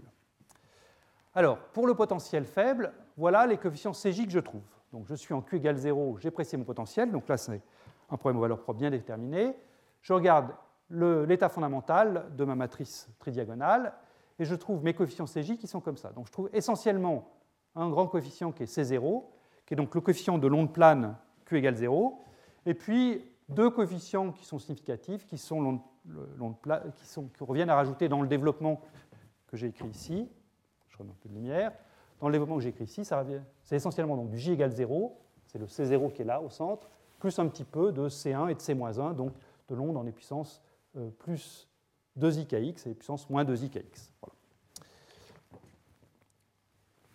Si je vais vers un potentiel plus fort, eh bien, voilà à quoi ça ressemble. Les coefficients CJ s'étalent un petit peu. J'ai un petit peu plus d'ondes planes qui vont contribuer à mon développement de Fourier, mais pas beaucoup plus. Hein. Quand je vous disais que j'avais le droit de tronquer ma matrice en prenant une trentaine ou une quarantaine ou une cinquantaine d'harmoniques, voyez que là, effectivement, c'est largement suffisant, puisque j'ai en fait finalement que trois ou quatre coefficients non nuls de part et d'autre de ces zéros. Donc, euh, effectivement, c'est assez. Euh, il n'y a aucun danger à tronquer la matrice euh, à quelques dizaines, à j égale quelques dizaines. À quoi ressemblent les fonctions propres correspondant à ce développement de Fourier? Donc celle-ci, bah, c'est essentiellement l'onde plane p égale 0 plus un petit peu de puissance 2ikx et de moins 2ikx. Donc j'obtiens quelque chose qui est presque constant, mais quand même légèrement modulé autour de sa valeur moyenne. Voilà la fonction propre. Si maintenant je vais vers un potentiel plus fort, voilà la structure de l'onde de l'état propre. Donc j'ai quelque chose qui maintenant est fortement modulé, entre quasiment 0 et puis une valeur maximum ici. Et plus précisément, ce que vous voyez, c'est que ici j'ai pris V0 positif. Donc ça veut dire que je me suis dans le cas quand V0 est positif. Si vous vous souvenez de ce que c'est que V0, c'est euh, la fréquence de Rabi au carré divisée par le désaccord. Donc j'ai pris un désaccord positif. Euh, désaccord positif, dans le cours de la semaine dernière, on a vu que ça voulait dire que l'atome voulait se mettre là où il n'y avait pas beaucoup de lumière. Il voulait se mettre au nœud de l'onde stationnaire. Et c'est effectivement ce qu'on voit là, c'est-à-dire que la fonction psi de l'état fondamental est piquée en la tour de x égale 0, là où l'intensité lumineuse est, minimum, au nœud de l'onde stationnaire. Donc, ce que, j'ai grâce à ce développement-ci, eh c'est une fonction qui va se localiser en x égale a, x égale 0, excusez-moi, le, nœud central, x égale a, le premier nœud latéral, x égale moins a, etc. Donc j'ai une fonction périodique localisée au voisinage des nœuds avec une très faible probabilité de présence au voisinage des ventes. C'est le module carré de, cette, de ce petit, petite valeur résiduelle. On peut regarder pas seulement l'état fondamental, mais également le premier état excité. Donc on peut montrer euh, de manière très générale que ce premier état excité, l'état fondamental est pair, le premier état excité est impair pour q égale 0. Donc voilà les coefficients de Fourier pour le premier état excité. C0 est nul, et puis C1 est égal à moins C 1. Euh, la fonction propre correspondante a donc un nœud en x égale 0, elle a un nœud en x égale a, en x égale moins a. Et puis, euh, si je fais la même chose pour le potentiel fort, là encore, j'ai des coefficients de Fourier qui ont cette forme antisymétrique, et la fonction d'onde est impaire, avec un nœud en x égale 0 toujours. Voilà. Alors, si maintenant je regarde à quelles énergies propres tout ça correspond, donc là, tout à l'heure, j'avais fixé donc, la valeur de Q et je faisais varier V0, je faisais deux valeurs, 2 et 20. Là maintenant, je fixe la valeur de V0, donc j'ai pris ici une valeur intermédiaire, 4 énergie de recul, et je fais varier la valeur de petit q, mon, quasi-moment. Et j'ai commencé par faire varier cette valeur sans me souvenir que je pouvais me restreindre à la première zone de Brillouin. Donc, euh, j'étais ignorant, je ne connaissais pas le théorème de Bloch, ou je le connaissais mal. Donc j'ai fait varier Q bêtement d'une moins 3K à plus 3K. Et je retrouve bien en faisant ça ce que j'avais annoncé au tableau, à savoir que les énergies propres de Q sont périodiques de période, euh, de, période de k. C'est-à-dire que quand vous regardez la valeur que j'ai en Q égale moins K, eh bien je retrouve bien la même valeur en Q égale K. C'est vrai pour toutes les énergies. Donc je me rends compte que, en fait, je n'aurais pas dû faire varier autant parce que j'ai finalement fait du travail en trop. Et donc, quand maintenant je me rends compte que je, utiliser la première zone que je peux utiliser la première zone de Brillouin, eh bien, la bonne manière de représenter la chose, enfin la bonne, une bonne manière de représenter la chose, c'est de simplement tronquer que j'ai obtenu là en limitant la valeur de Q entre moins K et K. C'est ce que je représentais là. Il n'y a rien de faux à avoir fait ça. Et euh, je dirais, souvent, quand on est face à un problème où ce n'est pas évident de trouver la périodicité, euh, à une, dimension, il n'y a jamais de problème. Mais à 2 ou 3D, ce n'est pas toujours évident de, bien identifier quelle est la, cellule élémentaire que vous pouvez recopier pour avoir la périodicité. C'est toujours plus sûr de diagonaliser en, prenant Q qui varie dans un grand espace et puis après, une fois que vous avez le résultat, bah, vous pouvez vous dire, ah, bah, là, je n'ai pas été malin, j'en ai fait un peu trop. Mais au moins, comme ça, on est sûr de rien rater. Hein. Donc, euh, un conseil à ceux qui seraient face à ces problèmes, euh, on peut toujours commencer par prendre une, une, zone un peu trop grande, et puis il est toujours temps de la restreindre après. Disons, quand je, représente euh, ça, eh bien, encore une fois, il n'y a rien de faux à faire ça, simplement il faut que je me souvienne que les états propres que je trouve pour Q égale 2, par exemple, ici, sont les mêmes états propres que ceux que j'ai pour Q égale 0. C'est-à-dire que ce pas des états propres différents. Quand je dénombrerai mes états, il ne faudra pas que je les compte deux fois. Il faudra que je me souvienne que c'est les mêmes états, ceux que j'ai ici et ceux que j'ai là. Mais il n'y a rien de faux à avoir dessiné ça. Donc, si je veux compter qu'une seule fois chaque état, c'est donc ça que je dois prendre. Il y a une autre manière de représenter qui est assez utile aussi, cette forme de bande d'énergie, c'est euh, ce qu'on appelle la configuration dépliée, qui est en quelque sorte intermédiaire entre cette configuration répétée, où on a mis plusieurs fois chaque état, et puis cette configuration que j'ai qualifiée de normale ou de repliée. Il y a la configuration dépliée qui est très commode, vous allez le voir, surtout en physique des atomes froids, euh, quand on utilise cette technique de band mapping que je vais décrire dans, quelques, minutes. Donc cette, cette, représentation dépliée, ça consiste à faire quoi?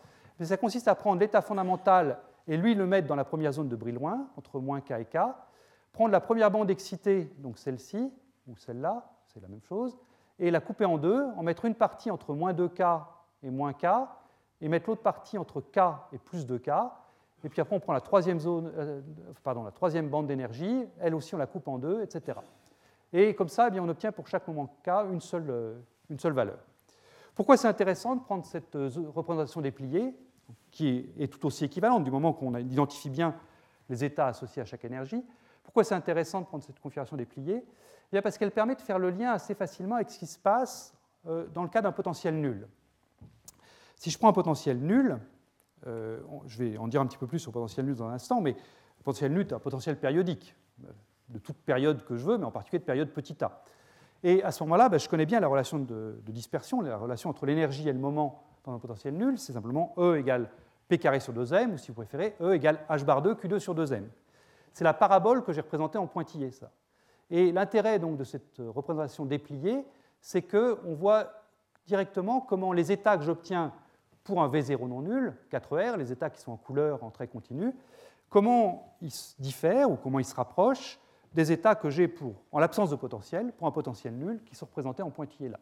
Donc l'intérêt de la configuration dépliée par rapport aux, autres, c'est de voir directement le, lien entre potentiel non nul et potentiel nul. Alors évidemment, je peux aussi, euh, maintenant que j'ai compris ce qu'était le potentiel nul ici, le mettre dans les autres euh, représentations. Donc, dans la représentation répétée, ben, je dois répéter mon potentiel, euh, ma relation de dispersion parabolique autant de fois que j'ai répété les, autres. Donc, vous avez toute cette série de paraboles qui se croisent. Et dans la représentation repliée, eh bien, le potentiel nul, donc cette parabole ici, se replie elle aussi pour donner ces, morceaux de paraboles, ces tronçons de paraboles qui se touchent soit au centre de, de la zone de Brillouin ici, soit sur les bords, là et là. Alors, ce potentiel nul, je vais en dire un tout petit peu plus, parce qu'il va revenir, comme j'ai dit, de manière importante quand on va s'intéresser aux techniques de band mapping ou à la diffraction de Bragg. Donc, le potentiel nul est, comme j'ai dit, évidemment un potentiel périodique de toute période que vous, voulez prendre, et en particulier de la période qui m'intéresse ici, qui est petit a égale pi sur k. Les états propres de ce potentiel nul ce sont les ondes planes. Donc, ce sont les ondes en les puissances IPX sur h bar. Comment est-ce que je fais le repliement que j'ai signalé tout à l'heure? Donc si je veux le, faire mathématiquement, la bonne manière de faire, c'est de prendre l'impulsion P associée à cette onde plane et de diviser P par 2h bar K. Donc quand je fais la division de P par 2h bar K, je divise une impulsion par une impulsion, donc j'obtiens un nombre. Ce nombre est un nombre a priori euh, réel, donc je peux trouver, je ne sais pas moi, 1,2 euh, par exemple. Eh bien, ce que je vais prendre, c'est que je vais écrire, je vais prendre J, l'entier le plus proche de P sur 2H bar K, donc si je trouve 1,2 quand je fais ma division, je prends j égale 1, et ensuite j'écris le reste de la division sous la forme de petit q.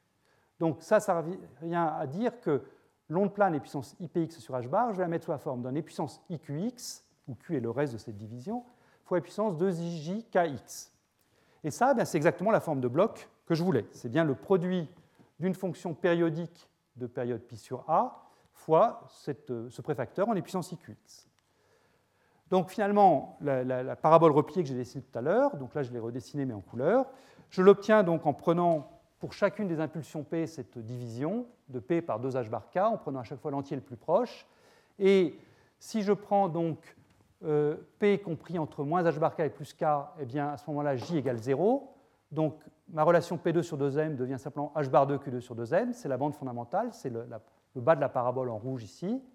Ensuite, quand je trouve comme reste euh, j égale 1, eh bien, je, je réécrirai ce p carré sous m sous la forme h bar de sous m q plus ou moins 2k, c'est la première bande excitée, soit ce tronçon-ci, soit ce tronçon-là, etc.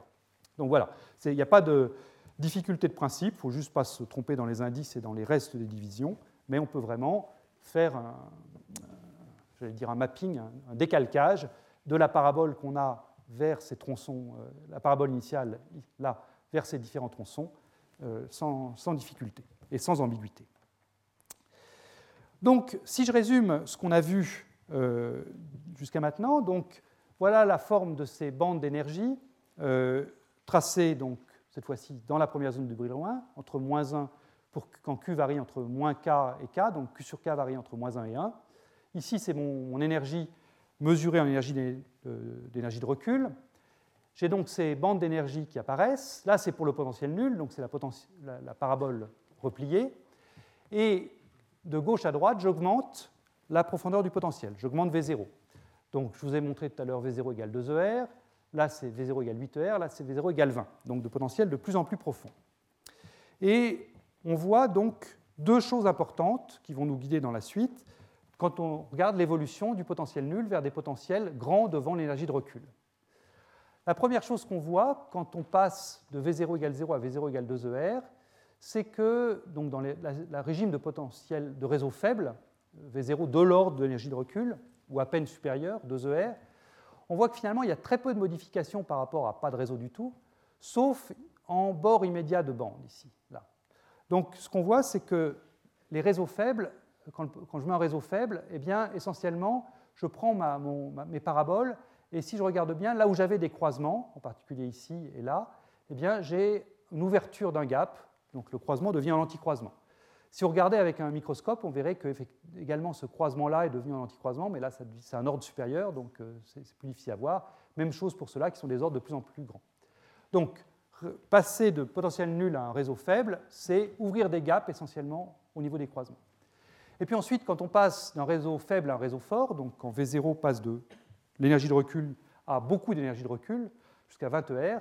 Alors ce qu'on voit, c'est que les bandes d'énergie deviennent de plus en plus plates. Vous voyez, là, la bande fondamentale est quasiment plate sur la zone de bris-loin. Même chose pour la première bande excitée, la deuxième a une petite courbure, etc. Euh, pour fixer les idées, je ne sais pas si vous le voyez bien, mais j'ai représenté en grisé ici la hauteur, du potentiel. J'ai un potentiel en V0 sinus carré kx. Donc j'ai représenté ici un rectangle grisé qui part de 0 et qui va jusqu'à 20 énergie de recul. Donc si vous voulez, toutes ces énergies qui sont dans ce rectangle grisé sont des énergies de particules qui classiquement n'arriveraient pas à franchir les barrières euh, de potentiel. Donc classiquement, ce sont des particules qui seraient piégées dans un puits de potentiel et qui ne passeraient pas de l'autre côté. Alors évidemment, en physique quantique, elles peuvent passer d'un puits à l'autre par effet tunnel, mais je dirais, euh, que les énergies qui sont dans le rectangle grisé sont des énergies où le mouvement est dominé par passage par effet tunnel, alors que les, énergies qui sont au-dessus du rectangle grisé, ça, c'est du mouvement au-dessus de la barrière. Le mouvement classique serait autorisé. Voilà. Donc, dans les diapositives qui vont suivre, on va s'intéresser au cas du réseau faible, qui est là. Le cas du réseau fort, ces bandes presque plates, euh, ça, on s'y intéressera la semaine prochaine, euh, où j'introduirai également la notion de fonction de Vanier, qui est une notion importante, et j'écrirai la Hamiltonienne de Hubbard associée à ce régime de réseau fort. Donc, Aujourd'hui, on va vraiment se concentrer sur la partie réseau faible. Alors, le cas du réseau faible. J'ai pris ici un réseau vraiment faible pour bien, bien que les choses soient claires. Donc, j'ai dessiné ici de nouveau cette parabole repliée pour V0 égale 0 avec les deux branches de la parabole, donc Q carré sur 2m pour la branche du bas. Et puis, si je prends cette partie-ci, Q moins 2K au carré fois H bar 2 sur 2m pour la première partie excitée. Ça, c'est donc la parabole repliée qu'on a déjà eu l'occasion de voir. Et ça, c'est ce que j'obtiens quand je prends V0 égale 0,2 ER, donc un cinquième d'énergie de recul. Vous allez me dire, c'est trop petit, on ne voit rien, c'est fait exprès. Euh, c'est justement pour vous montrer qu'il n'y a presque rien à voir. Euh, la seule chose qu'il y a à voir, comme j'ai dit, c'est vraiment au voisinage immédiat du bord de bande. Là, là où j'avais ici un croisement des deux, des deux branches de parabole, là maintenant j'ai cet anticroisement. Et je vous propose de regarder en détail, plus en détail cet anticroisement. Pour le comprendre, cet anticroisement, on va faire un traitement perturbatif. C'est-à-dire que je vais dire que j'ai un Hamiltonien non perturbé, l'Hamiltonien important, qui est l'Hamiltonien énergétique, P carré sur 2m. Et puis j'ai mon potentiel V0 sinus carré kx, que j'ai écrit avec son développement qu'on a déjà vu en V0 sur 4, 2 moins les exponentielles de puissance plus ou moins 2 ikx. Euh, je vais traiter ce potentiel V0 sinus carré kx comme un potentiel perturbatif. Alors qu'est-ce qu'il fait ce potentiel? Quel est le couplage qu'il introduit? Eh bien, ce potentiel, euh, à cause de puissance 2ikx ici et de puissance moins 2ikx là, il va prendre les ondes planes d'impulsion P, c'est-à-dire les états propres de l'Hamiltonien H0, et il va m'envoyer, quand je prends une onde plane d'impulsion P, il va m'envoyer l'onde plane d'impulsion P via cet opérateur-ci sur l'onde plane d'impulsion P plus 2h bar k. Et lui va m'envoyer l'onde plane P sur l'onde plane P moins 2h bar k. Donc le potentiel que j'ai ici couple les ondes planes P à P plus ou moins 2h bar k. Quand est-ce que c'est un potentiel qui joue un rôle important? Ben, Comme toujours en théorie des perturbations, quand j'ai un petit couplage entre deux états propres d'un Hamiltonien, ce petit couplage est significatif si les deux états propres que je considère ont des énergies voisines.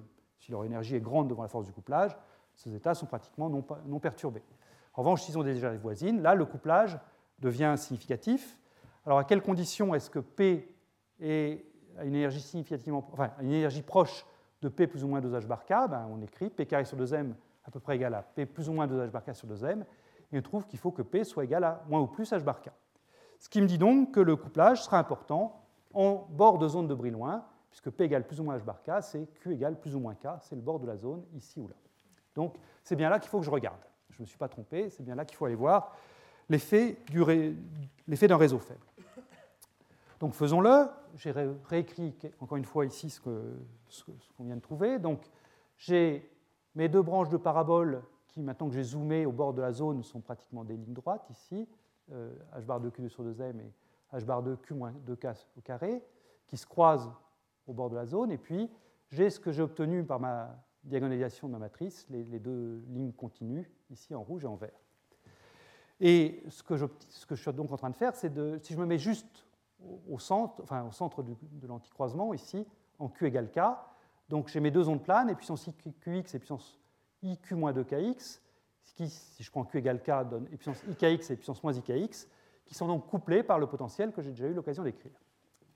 Voilà. Donc, qu'est-ce que ça me donne, ce couplage? Eh bien là, on applique la théorie des perturbations euh, dégénérées. Donc, je dois écrire la matrice 2 par 2 qui correspond à ce couplage. Mes deux états propres de l'Hamiltonien H0 ont la même énergie, qui est l'énergie de recul h bar 2 K2 sur 2m plus le V0 sur 2, le, déplacement d'énergie qui est le même pour tout le monde. Donc c'est ce que j'ai mis sur la diagonale. Et puis en dehors de la diagonale, j'ai moins V0 sur 4, c'est le terme de couplage qui est écrit ici, euh, avec le préfacteur V0 sur 4. Donc j'ai moins V0 sur 4. Donc même, coefficient sur la diagonale et moins V0 sur 4 en dehors de la diagonale. C'est pas bien compliqué de diagonaliser cette matrice. Et on trouve donc comme état propre l'énergie de recul plus V0 sur 4 pour l'état du bas, l'énergie de recul plus 3 fois V0 sur 4 pour l'état du haut. Et ces deux états propres sont les combinaisons linéaires symétriques et antisymétriques de mes deux états de départ, et puissance IKX et puissance moins IKX. Plus précisément, l'état du bas, l'état fondamental, c'est la combinaison symétrique de puissance IKX et de puissance moins IKX, c'est donc en cosinus KX, et l'état du haut, il est en sinus KX. Et ça, c'est très simple à comprendre. Euh, je vous ai dit, on est dans le cas d'un réseau désaccordé sur le bleu, donc la lumière repousse les atomes. Donc je donne à un atome le choix de se mettre dans une combinaison linéaire de puissance IKX et de puissance moins IKX, et je lui demande de trouver l'état fondamental, donc de minimiser son interaction avec la lumière. Donc ce qu'il va faire, c'est qu'il va combiner, pour obtenir l'état fondamental, il va combiner puissance IKX et puissance moins IKX pour maximiser sa présence là où il n'y a pas de lumière et la minimiser là où il y a de la lumière. Donc comme la lumière, elle est en sinus carré KX, eh ben, le fondamental, il sera en cosinus kx. Et puis pour le premier état excité, au contraire, il s'agit de maximiser le recouvrement avec la lumière, donc je prendrai quelque chose en sinus kx. Donc il n'y a pas de, mystère dans ces états propres. Je reviendrai sur ces états propres-là quand on regardera la diffraction de Bragg dans un instant.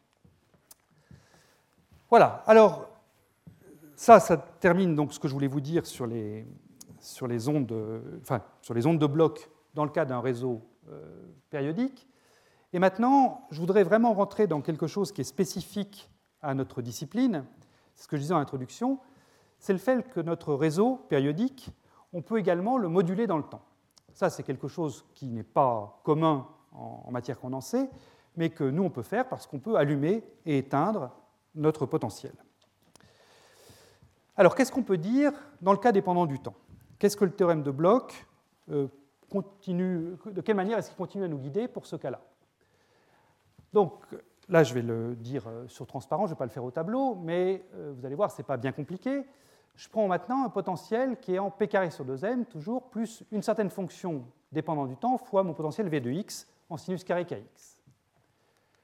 Comme dit le théorème de Bloch, eh bien, je suppose qu'à l'instant t égale 0, je prends une particule qui a la forme d'une fonction de bloc. Donc à l'instant t égale 0, euh, j'ai une fonction qui est une fonction d'onde qui est une fonction périodique d'espace, u de x t égale 0, fois ce préfacteur et puissance i qx, où q est un quasi-moment. Eh je prétends que cette forme est préservée au cours de l'évolution. C'est un résultat qui est, puissant, et il est même plus puissant que ce que je viens de dire, parce que cette forme de bloc, elle est préservée avec le même quasi-moment q. Euh, c'est-à-dire que je, suis, je sais avec certitude qu'à un instant t, eh bien, la forme de ma fonction d'onde sera de la forme le même est puissance iqx que celui que j'avais à l'instant t égale 0, fois toujours une autre fonction périodique, u de x et de t, toujours périodique de période A. Ça, c'est vraiment un résultat puissant qui n'est pas bien compliqué à montrer. Hein. J'indique ici euh, la structure de la démonstration. Euh, comme l'hamiltonien commute à chaque instant avec l'opérateur translation t de A, eh on peut en déduire que l'opérateur d'évolution entre 0 et t commute également avec l'opérateur t de A, et vous pouvez en déduire ce que j'ai écrit ici. Physiquement, c'est bien clair. Euh, physiquement, c'est bien clair, c'est-à-dire que quand, je vais bouger mon, amplitude f de t, je vais certainement faire des choses à mon atome. Mais tout ce que peut faire l'atome, dans la mesure où je n'ai pas de processus d'émission spontanée, c'est faire des processus absorption-émission stimulée. Donc l'atome peut simplement absorber des photons dans une onde, donc absorber h bar k, et faire une émission stimulée dans l'autre onde, donc un autre h bar k. Donc les seules choses qui peuvent arriver à l'atome, c'est des échanges d'impulsions quantifiés par 2 h bar k. Et, dire que le, vecteur de bloc ne change pas, euh, enfin, le, quasi-moment de bloc à une dimension ne change pas, que Q ne change pas, c'est simplement dire ça, c'est dire que l'impulsion d'atome ne change pas à 2 h bar k près. si vous préférez, l'impulsion de l'atome change par multiple entier de 2 h bar k. Donc, physiquement, c'est bien clair, mais euh, c'est bien agréable de voir que le terme de bloc nous garantit ce résultat-là. Donc, prenons un, exemple simple. Supposons que je parte d'un un réseau éteint, donc une particule libre, V0 égale 0. Je suppose que ma particule est préparée avec une impulsion faible, donc une impulsion euh, qui est inférieure à h bar k l'impulsion d'un photon. Donc ma particule est en ce point-là, par exemple, dans la zone de bruit loin. Ici, ça doit, correspondre à une impulsion P qui est égale à h bar k sur 2, en l'absence de lumière. Et supposons que je branche donc un réseau. Et je le branche un peu n'importe comment. Qu'est-ce que je veux obtenir? Eh bien, ce que me dit le théorème de Bloch, c'est donc que je suis sûr que je vais rester je vais garder une forme d'onde de Bloch, donc je vais garder quelque chose qui s'écrira puissance iqx fois une fonction u de x et de t périodique. Donc je peux obtenir quelque chose qui va peupler différents états, mais ces différents états seront tous au même moment q, ici.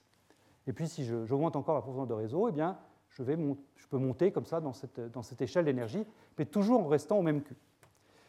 Ça, c'est une possibilité. Ce qui peut également se produire, c'est cette chose-là, c'est-à-dire que l'atome non seulement reste au même moment Q, mais continue à occuper, j'ai l'impression que mon pointeur est un peu faible, je peux continuer à occuper la même, la même bande, c'est-à-dire je peux rester dans la bande fondamentale. Comment est-ce que je vais pouvoir discriminer entre les deux cas? Est-ce que je suis adiabatiquement la bande fondamentale ou est-ce qu'au contraire, je peuple des bandes excitées?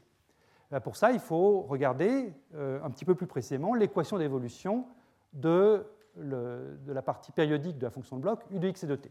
C'est ce que je vous propose de faire maintenant, c'est-à-dire qu'on a un problème général qui est donc cette équation de Schrödinger pour ma partie périodique. J'avais écrit tout à l'heure au tableau l'hamiltonien périodique, hein, euh, je le réécris ici, h bar, P plus h bar Q au carré sur 2m plus donc le potentiel. Donc j'ai cette équation d'évolution, l'équation de Schrödinger pour la partie périodique u de t, et donc, la question, pour savoir si c'est ça qui se produit ou l'autre scénario, c'est de savoir à quelles conditions est-ce que la fonction u de x et de t reste voisine de la fonction fondamentale euh, de u0 de x, sachant que cette fonction fondamentale elle-même varie dans le temps, puisque je n'ai pas la même fonction fondamentale selon euh, les valeurs que va prendre euh, l'amplitude petit f du potentiel. Donc pour chaque amplitude f, j'ai une fonction fondamentale. À quelles conditions est-ce que je suis adiabatiquement cette fonction fondamentale? Donc ça, c'est l'approximation adiabatique qui me le dit. Donc ça, j'énonce le résultat sans démonstration. J'ai donc cette approximation qui est écrite ici. Je prends un Hamiltonien qui dépend d'un paramètre petit f. Euh, cet Hamiltonien a donc pour n'importe quelle valeur du paramètre petit f une série d'états propres phi n de f et des énergies en de f. Et quand f varie, voilà, les énergies peuvent varier comme ça. Je suppose maintenant que je suis face à un problème où f dépend du temps, donc f part par exemple de la valeur 0 pour aller à cette valeur-là. Je suis initialement dans un état propre particulier phi n associé à f égale 0, par exemple dans l'état fondamental ici, et je me pose la question, à quelles conditions est-ce que je vais rester dans l'état propre associé à cette valeur propre, euh, la, plus basse des valeurs propres? Et là, eh bien, le résultat est écrit au tableau, euh, c'est démontré dans pas mal de cours, euh, bon, en particulier dans le Messia, il y, a, il y, a, une grande, grande discussion de la validité de cette approximation adiabatique. Ce qu'il faut essentiellement, c'est qu'on aille suffisamment lentement. Plus précisément, il faut que la dérivée par rapport au temps de l'état propre phi n, que, je vais chercher à occuper, multipliée scalairement par n'importe quel autre état propre phi n prime, euh, donc ça c'est un nombre complexe, je prends son module, je multiplie ça par h bar, donc j'obtiens quelque chose qui a la dimension d'une énergie, c'est h bar fois, une, fois 1 sur un temps, donc ça a bien la dimension d'énergie. Il faut que cette chose-là soit petite devant tous les écarts en énergie que je vais être susceptible de rencontrer, donc tous les en' moins en. Donc il faut que finalement la, vitesse angulaire de, rotation de mes états propres soit suffisamment petite devant toutes les fréquences de bord du système. C'est comme ça qu'on peut l'écrire, le dire en termes imagés. Donc dans le cas qui m'intéresse, euh, comment ça se passe? Eh bien, j'ai réécrit ici, euh, encore une fois, c'est hamiltonien que vous connaissez bien. Euh, je vais me limiter au cas d'un réseau faible pour écrire mon inégalité qui, m'intéresse pour être adiabatique. Je vais supposer que mon atome est préparé dans la bande fondamentale avec une impulsion nulle, donc ici l'état P égale 0. Et donc je me demande à quelles conditions est-ce que je vais suivre adiabatiquement cette bande fondamentale et pas exciter le premier, état excité là ou le deuxième, etc. Donc cet état fondamental que je vais chercher à suivre, il est écrit ici. Là encore, j'utilise la théorie des perturbations puisque je suis dans le cas d'un réseau faible. Et donc cet état fondamental, au premier ordre de la théorie des perturbations, à l'ordre 1 en V0, c'est l'état que j'aurai en l'absence de réseau, donc l'état d'impulsion nulle P égale 0, et puis les états qui sont couplés à l'état d'impulsion nulle par le réseau, et comme le réseau il contient des puissance 2ikx et des puissance moins 2ikx, les états qui sont couplés à l'état d'impulsion nulle, c'est P égale 2h bar k et P égale moins 2h bar k.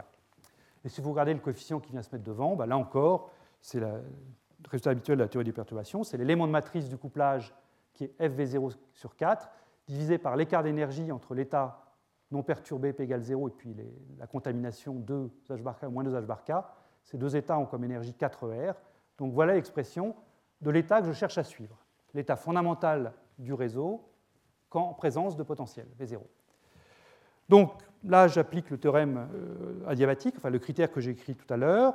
Je calcule le produit scalaire de la dérivée par rapport au temps de ce vecteur-ci, quand petit f dépend du temps, produit scalaire avec les autres états je divise par les, les, bons dénominateurs d'énergie. Là, je vous fais grâce des calculs. Et euh, c'est juste appliquer directement la formule que j'ai écrite. Et on arrive au résultat suivant. F point, la dérivée par rapport au temps de l'amplitude du réseau, doit être petite devant un nombre, qui est un nombre étonnamment grand, 32 racine de 2, donc de l'ordre de 50, fois ER carré sur H bar V0. Donc voilà le résultat. Hein. Euh, si je dis que je veux passer par exemple de V0 égale 0 à V0 égale ER, linéairement, en un temps taux, donc f point c'est simplement un segment de droite en fonction du temps, eh bien je trouve que le temps que je dois prendre, c'est h bar sur l'énergie de recul que multiplie ce nombre étonnamment grand, qui devient maintenant étonnamment petit puisqu'il est au dénominateur, 1 sur 32 racine de 2. Alors que dire de ça?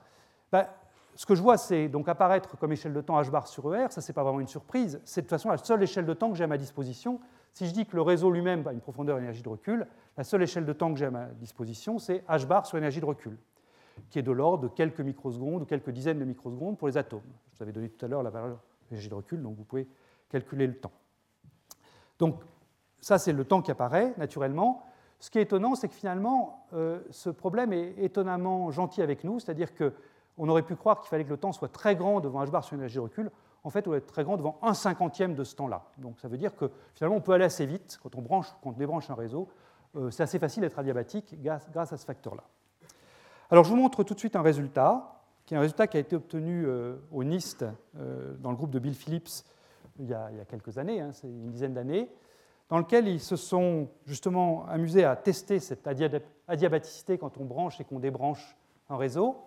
Donc ils sont partis d'atomes d'impulsion quasi nulle, en pratique, c'était un condensat de Bose-Einstein qui avait donc une dispersion en impulsion delta P très petite devant h bar k, donc on pouvait en bonne approximation supposer qu'on était dans l'état P égale 0. Ils ont branché le réseau, donc ils sont partis de là, ils ont branché le réseau, et puis ils l'ont redébranché. et ils ont regardé si les atomes ressortaient dans l'état d'impulsion nulle ou s'ils ressortaient dans l'état d'impulsion beaucoup plus élevé. Alors, ils ne sont pas restés dans le régime perturbatif que j'ai étudié à la diapositive précédente, ils sont montés à 14 énergies de recul, donc vous ne pouvez pas appliquer texto la formule que j'ai écrite euh, précédemment, donc il faut mieux faire une résolution numérique, c'est ce qu'ils ont fait sur cette diapositive-là. Euh, mais bon, grosso modo, quand même, les, échelles de temps restent à peu près les mêmes. Alors voilà ce qu'ils ont trouvé. Ils ont, je vous dis donc qu'ils ont parti de, cet état-là, P égale 0 dans la bande fondamentale, branché le réseau, redébranché le réseau, linéairement pour la montée, linéairement pour la descente, et ils mesurent combien d'atomes restent dans P égale 0 après avoir fait ce petit, ce petit jeu-là. Ils tracent ça en fonction du temps de la rampe, donc c'est bien des microsecondes qu'il s'agit. Hein. donc euh, quand vous avez ici 8, ça veut dire que vous branchez en 8 microsecondes et que vous débranchez en 8 microsecondes.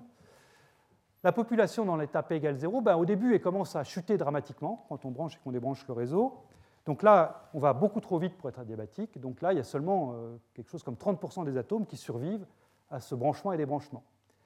Ensuite, il y a un passage par un minimum. Alors ça, on n'est pas adiabatique ici. Hein, euh, non, on n'est pas adiabatique. Ce n'est pas l'approche diabatique qui nous dit qu'on reste dans P égale 0. C'est ce qu'on appelle les, raccourcis vers la diabaticité, les shortcuts to diabaticity. David Guérodin et son groupe ont pas mal étudié ça à Toulouse récemment. Mais la partie adiabatique, elle est ici. C'est quand je prends un temps vraiment long, alors à ce moment-là, eh bien, je suis sûr, quelle, que soit la valeur précise de ce temps, que je ressors de ce, de ce petit exercice, montée puis descente, quasiment avec une probabilité de 100% dans l'état d'impulsion nulle. Donc il y a moyen de brancher et débrancher le réseau adiabatiquement. Alors ça, ça marche bien, ça marche bien, sauf dans un cas qui est ce qui se passe quand on est en bord de bande. Je vous ai dit, dans le théorème adiabatique, il faut que la vitesse angulaire à laquelle varient les états soit petite devant les fréquences de bord du système. Mais quand je vais me mettre en bord de bande, ici, quand je prends euh, une impulsion Q qui est de l'ordre de h bar k, à ce moment-là, les deux états ici sont très très proches l'un de l'autre, voire même dégénérés si je prends exactement Q égale K. À ce moment-là, ça ne va pas être possible d'être adiabatique. Quand on est rigoureusement en bord de bande, il n'y a, pas question d'être adiabatique puisque je ne sais pas quel état suivre, j'ai deux états qui sont dégénérés. Alors, je vais en dire un petit mot de ça parce que c'est un phénomène intéressant qui est la diffraction de Bragg. Euh, la diffraction de Bragg, qu'est-ce que c'est? La diffraction de Bragg, c'est précisément se mettre en bord de bande, c'est-à-dire arriver dans un, réseau comme ça, avec une impulsion le long de l'axe du réseau de l'ordre de h bar k. Et à ce moment-là, eh on a une probabilité importante de ressortir soit dans l'état h bar k, l'état initial, soit d'être réfléchi et de repartir avec moins h bar k. ces deux probabilités peuvent être voisines euh, en fonction des paramètres qu'on va choisir. Alors ça, cette diffraction de Bragg, euh, ce n'est pas toujours comme ça qu'on la voit, hein, donc pour ceux qui n'ont pas l'habitude. Euh, la diffraction de Bragg, on, la voit souvent écrite dans les livres comme étant une condition sur la longueur d'onde de De Broglie de la particule. Donc si ma particule bouge dans le plan XY comme ça, euh, si elle a une impulsion P dans le plan XY, eh bien, ce qu'on écrit souvent, c'est que ce qu'on veut, c'est que l'onde réfléchie sur ce plan-là et l'onde réfléchie sur ce plan-là et l'onde réfléchie sur ce plan-là soient tout en phase pour avoir une diffraction importante dans cette direction-là. Donc ça, ça s'écrit sous la forme lambda de Broglie, qui est h sur p total, euh, donc qui fait intervenir px et py, doit être égal à 2a fois sinus θ, où a est la distance entre deux plans successifs. Mais quand vous avez cette condition-là, vous pouvez facilement vous convaincre que ça revient à ce que j'ai écrit là, c'est-à-dire que si vous prenez px qui est p sinus θ, eh bien, quand vous avez cette condition-là qui est vérifiée, px est égal à h bar k, donc on retombe bien sur ce que j'ai écrit ici. Et une autre manière de comprendre la diffraction de Bragg, de comprendre donc ce, ce h bar k qui devient euh, qui peut soit rester h bar k, soit passer à moins h bar k, c'est de dire que quand je suis en bord de bande, donc quand j'ai px égale h bar k, j'ai une transition multiphotonique qui peut se produire, transition où j'absorbe un photon et je fais une émission stimulée, qui me fait passer de h bar k ici à moins h bar k là. Tout ça, c'est la même manière de comprendre la même chose. Et ce que j'aimerais faire en quelques minutes, c'est vous montrer comment est-ce que je peux retrouver ce résultat par le formalisme de la théorie des bandes. Les premiers à avoir fait ça, c'est des gens du groupe de Jacques Viguier en 2001, et c'est assez utile, je crois, d'avoir bien cette idée en tête. Alors, je ne vais pas faire les calculs en détail parce que le temps passe, mais euh, à quoi ça ressemble ces calculs? Eh bien, ce qu'il faut faire, c'est donc se placer au bord de bande ici, donc dire que quand on va brancher le réseau, supposons qu'on le branche soudainement, par exemple, je pars de P égale 0 en l'absence de réseau, je branche soudainement le réseau, donc je vais projeter mon état onde plane sur les deux états propres en présence du réseau, qui sont donc la bande verte et la bande rouge, les deux états significatifs. Donc j'ai un problème à deux niveaux où je prends un état initial P. que je projette brusquement sur les deux états propres en présence de réseau que j'ai noté psi n égale 0q et psi n égale 1q. Je travaille toujours à q donné, hein, ça c'est le théorème de Bloch qui me le donne. Ensuite, eh bien, on a une, oscillation de Rabi qui se produit entre ces deux états-là. C'est assez joli de voir la diffraction de Bragg comme une oscillation de Rabi. Donc, je garde les mêmes coefficients cosinus θ sur 2 et sinus θ sur 2. Simplement, j'ai ces puissances moins IE0Q T sur H bar qui apparaissent pour le n égale 0 et puissance moins IE1Q T sur H bar pour n égale 1. Et puis, à la fin de l'évolution, eh bien, j'éteins brusquement le réseau. Donc, je reprojette cet état-ci sur la base des ondes planes, donc sur l'état P ou sur l'état P-2H bar K. Et euh, là, c'est vraiment la formule de Rabi que, vous connaissez probablement tous. J'obtiens comme probabilité, donc, partant de P, de passer à P-2H bar K. Quand je reprojette cet état-là, eh bien, je trouve quelque chose qui est probable, sinus carré θ, qui est donc l'angle de mélange θ qui intervient ici, fois le terme lié à l'oscillation de Rabi, sinus carré grand oméga sur 2, où grand oméga, simplement la pulsation de bord entre E1Q, euh, e le premier état excité, et E0Q, euh, l'état fondamental, qui vaut à peu près V0 sur 2, ça on l'avait trouvé tout à l'heure. Donc toute la richesse de la diffraction de Bragg est contenue à la fois dans cette évolution ici, donc en choisissant bien le temps t, je peux favoriser ou non le passage de P à, P-2H bar K, et puis dans l'angle de mélange θ. Alors cet angle de mélange θ, on l'avait calculé tout à l'heure, euh, quand on se mettait exactement en bord de bande, je vous avais dit que les deux états propres, c'était les combinaisons symétriques et antisymétriques, donc ça veut dire qu'il fallait que je prenne θ ici égale pi sur 2, 1 sur θ sur 2 égale pi sur 4, 1 sur racine de 2 et 1 sur racine de 2. Si on n'est pas exactement en bord de bande, si on est un petit peu écarté, le calcul est un petit peu plus compliqué. Je l'ai résumé dans, le cours et sur la diapositive. Je ne vais pas le faire en détail ici. Le point important, c'est qu'on a quelque chose qui est très sélectif en vitesse. C'est-à-dire que si je ne me mets pas pile poil au niveau du, où j'aurai un croisement ici, eh bien, le sinus carré θ fait intervenir au numérateur la force du potentiel, V0 sur 8ER ici, donc au carré au numérateur et au carré en une partie du dénominateur. Et puis l'autre morceau du dénominateur, c'est l'impulsion de l'atome P divisé par h bar k moins 1. Donc cette chose-là est nulle si je prends P égale h bar k, c'est-à-dire si je suis juste au point de croisement. Mais si je ne suis pas juste au point de croisement, cette chose-là est non nulle. Donc sinus carré θ est une variation lorentzienne en vitesse.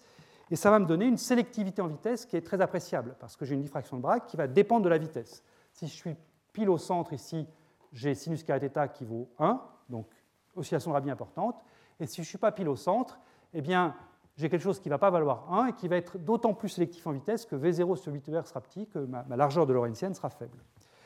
Donc, j'ai sauté un peu les calculs, mais un des gros intérêts de la diffraction de Bragg, c'est cette sélectivité en vitesse, moyen d'aller sélectionner une classe de vitesse très proche du bord de bande. Alors cette diffraction de Bragg a été utilisée pour beaucoup de choses hein, dans l'histoire des atomes froids. Les toutes premières manips avec diffraction de Bragg, c'est Dave Pritchard qui les a faites au MIT dans les années 80, où là, il construisait avec ça des interféromètres, et les gens continuent à construire beaucoup d'interféromètres avec de la diffraction de Bragg, avec de la lumière ou, avec des, formes matérielles. Marcus, dans son séminaire, va nous en parler euh, beaucoup mieux que moi.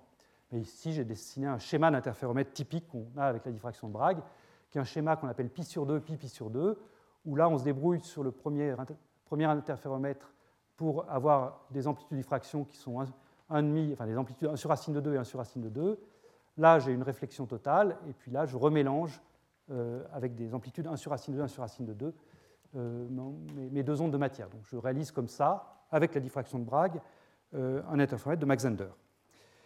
La sélectivité en vitesse elle-même, elle a été démontrée de manière très jolie dans une expérience également NIST dans le groupe de Bill Phillips, avec des condensats, où ils sont partis d'un condensat de sodium, in situ, vous le voyez ici, ce condensat. Euh, ils ont laissé ce condensat exploser, enfin ils ont relâché le condensat du piège qu'ils confinaient. Donc les atomes avaient une distribution en vitesse assez grande parce que toute l'énergie d'interaction des atomes dans le piège a été convertie en énergie cinétique. Donc là, il y a une distribution en vitesse assez grande. Et ensuite, ils ont appliqué un pulse de pour aller de manière très sélective faire, faire la transition de P égale h bar à P égale moins h bar celle qu'on a vue ensemble, à une certaine classe de vitesse d'atome. Et c'est exactement ce que vous voyez ici. Donc ça, c'est la distribution en vitesse du condensat en train d'exploser. Donc ça, c'était in situ, ça c'est après explosion. Donc vous avez quelque chose qui, s'étale vite. Et ils sont allés prélever dans cette distribution en vitesse une classe de vitesse spécifique, celle qui satisfait la diffraction de Bragg. Donc ça fait un trou dans la distribution, dans le pic que vous auriez en l'absence de, diffraction de Bragg. Et ce pic d'atomes donc, a été translaté de P égale 0 à P égale 2H bar K, ou de P égale moins H bar K à P égale plus H bar K, ici. Et donc, cet outil, diffraction de Bragg, est vraiment très commode pour aller sonder ces distributions en vitesse. Je termine, j'ai encore deux minutes, enfin, je vais prendre encore deux minutes, je termine par quelque chose qui est très très joli, qui est ce qu'on appelle le band mapping, euh, qui est une technique pour aller mesurer la population des différentes bandes. Supposons que j'ai peuplé un réseau thermiquement ou euh, en, agitant le réseau, j'ai peuplé différentes bandes dans le réseau. Donc j'ai mis des atomes dans la bande fondamentale et puis des atomes dans la première bande excitée. Et je cherche à compter combien est-ce que j'ai d'atomes dans cette bande fondamentale et combien d'atomes dans cette bande excitée. Ça, c'est quelque chose qui, en matière condensée, serait vraiment difficile à faire. Avec des atomes froids, c'est quelque chose qui est finalement assez facile. Et une bonne manière de comprendre comment on s'y prend, c'est d'utiliser ce schéma, ce schéma déplié que j'avais introduit tout à l'heure. Le dessin que j'ai mis ici est exactement équivalent au dessin que j'ai fait là. Hein. La bande fondamentale, j'ai mise au centre. Les deux atomes qui étaient en bord de bande ici sont venus se mettre là, et l'atome qui était en bord de bande là sur la bande bleue est venu se mettre là. Et maintenant, supposons que j'éteigne adiabatiquement le réseau. Adiabaticité au sens que je vous ai expliqué jusqu'à maintenant. Qu'est-ce qui va se passer? Eh bien, mes niveaux ici perturbés par le réseau vont venir se, euh, se décalquer sur le réseau en l'absence de réseau, donc sur la parabole qu'on avait dessinée ensemble. Donc les atomes qui étaient dans la bande fondamentale vont rester dans la bande fondamentale, et les atomes qui étaient donc dans la première bande excitée ici vont venir se mettre à une impulsion P un petit peu inférieure à moins h bar k ici, et ici P un petit peu supérieur à h bar k là. Et ça, eh bien, il suffit de faire après un temps de vol pour mesurer ces impulsions.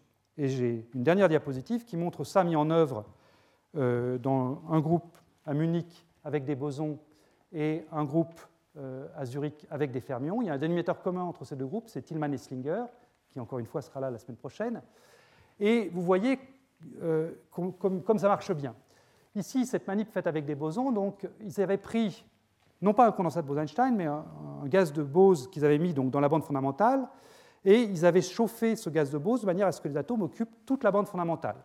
Mais ils s'étaient mis dans une situation de réseau fort, donc, où la bande fondamentale était très séparée de la bande excitée. Donc, certes, ils avaient chauffé la bande fondamentale de manière à ce que l'atome soit réparti uniformément dans la bande fondamentale, mais ils n'avaient pas mis d'atomes dans la bande excitée, parce que le chauffage n'était quand même pas trop grand.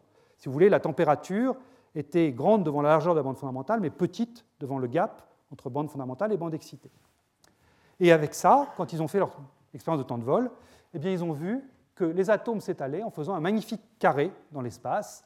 Euh, pourquoi un carré? Parce que c'est à deux dimensions. Donc euh, tout ce que je vous ai dit selon x, c'est vrai également selon y. Hein, c'est un potentiel séparable. Donc euh, ils, remplissent px entre moins h bar et plus h bar k et py entre moins h bar et plus h bar. Et moi, quand je vois ça, il y a une question que j'aime bien poser, c'est est-ce que si on nous avait demandé a priori de faire une petite, fusée de feu d'artifice ou un petit pétard qui, en explosant, se transforme en un magnifique carré, en un magnifique cube, est-ce qu'on aurait su faire ça? Ben, La réponse est, en tout cas, moi, je ne sais pas comment faire. Mais grâce à la mécanique quantique et à la zone, aux zones de bruit loin, eh ben, il y a moyen de faire en sorte que quelque chose qui est initialement sphérique ou, ou circulaire, en forme de disque, quand ça éclate, ça éclate et ça se met sous forme de carré. Alors ici, c'est la même chose, mais simplement là, ils avaient fait attention de peupler encore les, plus les bandes euh, excitées. Donc vous voyez apparaître les bandes excitées dans, ce plan. Et là, c'est, comme j'ai dit, la même chose, mais avec des fermions. Donc là, à ce moment-là, ce n'est pas la peine de chauffer pour euh, remplir toute la bande, il suffit de, se reposer sur le principe de Paoli. On part avec peu de fermions, donc là, les, fermions sont au centre de la bande. Mais quand je mets de plus en plus de fermions, eh bien là, dû au principe de Paoli, j'occupe toute la bande fondamentale. Euh, j'ai mis un fermion par, par état ce qu'on appelle un isolant de bande. Vous avez probablement du mal à le voir, mais ça va être mieux sur le, sur le, sur le, tirage. Mais ici, vous avez un très beau carré aussi. Voilà. Et donc là, même chose. Comment est-ce qu'on peut faire un, pétard ou une fusée de feu d'artifice qui, en explosant, respecterait cette forme carrée? Euh, On peut ouvrir le concours, si vous voulez. Pour le faire classiquement, je ne connais pas la réponse. Voilà, je m'arrête ici. Et donc, d'ici 25 minutes, le séminaire de Marcus. Merci.